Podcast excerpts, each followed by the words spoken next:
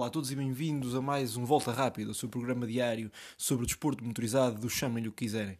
E hoje vamos olhar para a Fórmula 1, vamos analisar os resultados deste grande prémio da Emília-Romanha, realizado no Autódromo Enzo Dino Ferrari, em Imola, e que teve hoje lugar vencido pelo campeão do mundo, Max Verstappen, que assim fez 2-2, em termos de vitórias, com Charles Leclerc. Numa corrida cheia de incidências, eh, a determinadas alturas os carros rodavam tanto ao quanto isolados, mas teve muita história para contar. Começou logo na primeira, na primeira volta, do arranque de Leclerc a deixar, deixar a desejar, e então o piloto acabou por ser uh, ultrapassado e atrasar-se um pouco, deixando os dois Red Bull confortáveis na liderança da prova, o que permitiu desde logo fazer uma boa gestão. Da, da, da, uma boa gestão da corrida. A primeira volta que fica marcada por uh, algumas incidências, uma delas o toque de Daniel Ricciardo em Carlos Sainz Jr. A verdade é que a malapata do piloto uh, espanhol continua e ficou de fora mesmo na primeira volta. O piloto australiano também teve uma corrida bastante sofrível, o seu carro terá ficado danificado, ele fez algumas mudanças de pneus na tentativa de mudar isso mas acabou por ficar mesmo na última posição. Ele que disse que o carro ficou danificado e já pediu desculpas a Sainz eh, publicamente, creio eu que também o terá feito em termos pessoais. Uh, continuando nesta análise da, da, corrida e acrescentando que hoje só tivemos abandonos espanhóis, já que Fernando Alonso também sofreu nessa primeira volta. Uh, Mick Schumacher acabou por tocá-lo no seguimento de um peão que fez. Mick Schumacher também teve uma corrida bastante infeliz hoje, foi penúltimo, uma corrida pejada de erros e de facto o piloto alemão uh, acabou por ter uma corrida bem abaixo daquilo que pode fazer e até do que o próprio carro lhe poderia permitir fazer. Alonso foi forçado então a abandonar, já que uma parte da lateral do seu carro acabou por voar, uh, não sendo seguro continuar em prova.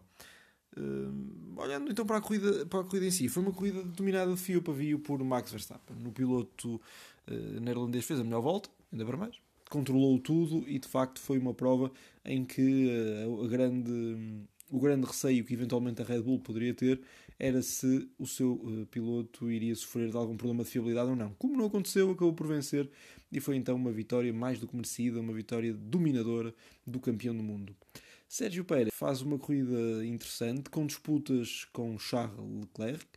Um, de recordar que esta foi uma corrida que começou molhada, os pilotos foram todos para a pista com pneus intermédios e depois começaram gradualmente a mudar para pneus médios, pneus para pista seca, pneus slicks, mas de mistura média, sendo que uh, boa parte deles assim andou até ao final. No entanto, os pilotos da frente fizeram alteração para pneus macios. O primeiro a fazê-lo que deu modo foi justamente Sérgio Pérez, um pouco em resposta a Charles Leclerc, que o fez depois.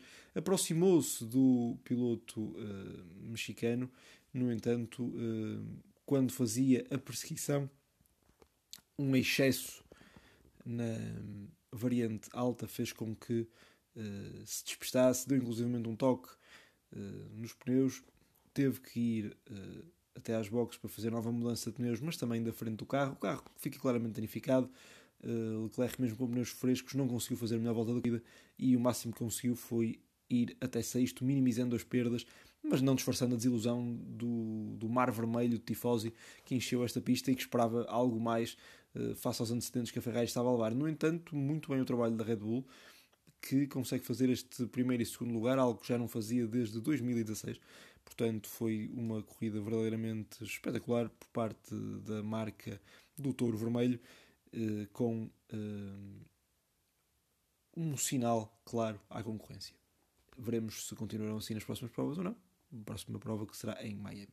Terceiro lugar para a McLaren, numa equipa que começou de maneira, podemos dizer até miserável este ano, com, com prestações muito fracas. No entanto, a marca do Woking acabou por descobrir qual é era o problema e tem aqui Lando Norris a fazer terceiro. Ele, claro, beneficiou do infortúnio dos dois Ferrari, mas esteve lá sempre e acabou por ter uma corrida muito interessante, um terceiro lugar, um pódio muito festejado e a replicar o pódio que já tinha feito o ano passado nesta mesma pista.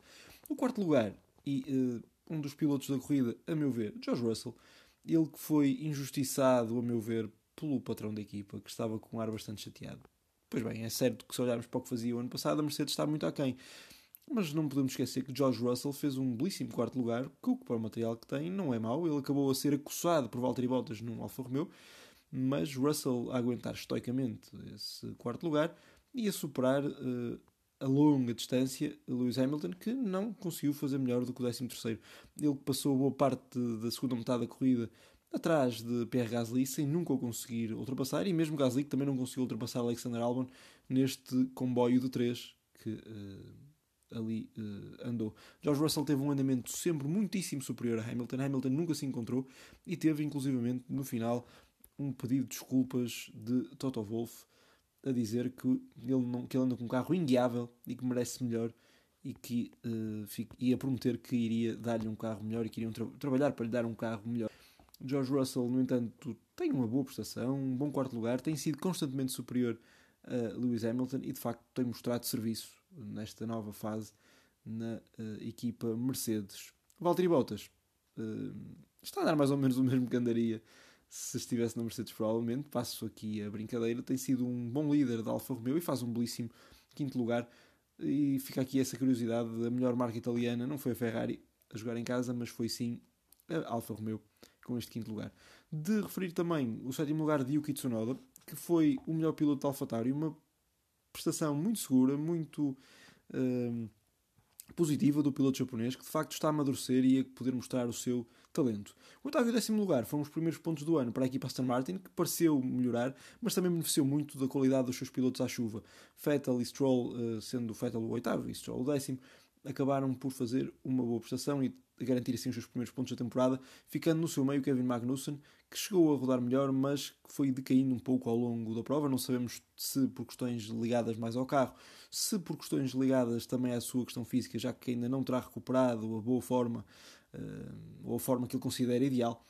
Uh, Magnussen, no entanto, faz um nono lugar e se pensarmos o que era a Haas há não muito tempo atrás, uh, de facto são prestações muito, muito boas. 14 lugar para Esteban Ocon e de facto foi um fim de semana muito pouco colorido para a Alpine. Uh, a Alpine a não ter, a não estar nada feliz e Ocon de facto a ilustrar isso. De referir ainda que Zu foi 15, Latifi 16, isto estão, falar, isto estão aqui faladas todas as posições, já falamos um pouco de todos. Uh, e, uh, e, o que é que há aqui então a relevar, o que é que há aqui a sublinhar? Uma Red Bull muito boa, leva à nota máxima, nomeadamente Max Verstappen, que dominou tudo o que havia para dominar e sai deste fim de semana com mais 34 pontos, resultado da vitória na corrida, na corrida sprint e a melhor volta da corrida. Portanto, ele fez tudo o que poderia uh, ter uh, feito, de facto, muito, muito bem. O piloto vindo dos Países Baixos. Uh, de destacar também Sérgio Pérez, que é, e de facto via soar de satisfação de Helmut Marko no final, é o segundo piloto que ele queria e que de facto está a fazer um bom trabalho de, de parceiro para Max Verstappen, não o colocando em, ca, em causa, mas pontuando bastante para a Red Bull e de facto a distância entre a Red Bull e a Ferrari já não é assim tanto. De referir também a boa prestação de Lando Norris, muito bem em contraponto com Daniel Ricciardo, que teve um fim de semana para esquecer. Uh, e de facto, se eu tivesse que escolher os mais deste fim de semana, escolheria a Red Bull e os seus pilotos. Lando Norris, George Russell e, uh, uh, portanto, Valtteri Bottas seriam as minhas escolhas, sendo que quem esteve pior diria que Alpine, Ricciardo e uh, Ricciardo, Mick Schumacher e, claro, Lewis Hamilton. Não colocaria aqui Carlos Sainz, porque de facto foi uma espécie de interveniente acidental nesta, naquele incidente inicial e o piloto uh, madrileno está a ter de facto um início de temporada muito complicado. Veremos o que é que a Ferrari irá fazer para sair daqui. A próxima corrida é o Grande Prémio de Miami. Nós acabamos por hoje esta análise de, do Campeonato do Mundo de Fórmula 1, da corrida de hoje, mas, mas este fim de semana teve muitas corridas e nós continuaremos a analisá-las ao longo dos próximos dias. Portanto, fique connosco. Amanhã cá estaremos por mais uma volta rápida no dia da Liberdade, no dia 25 de Abril. Até amanhã.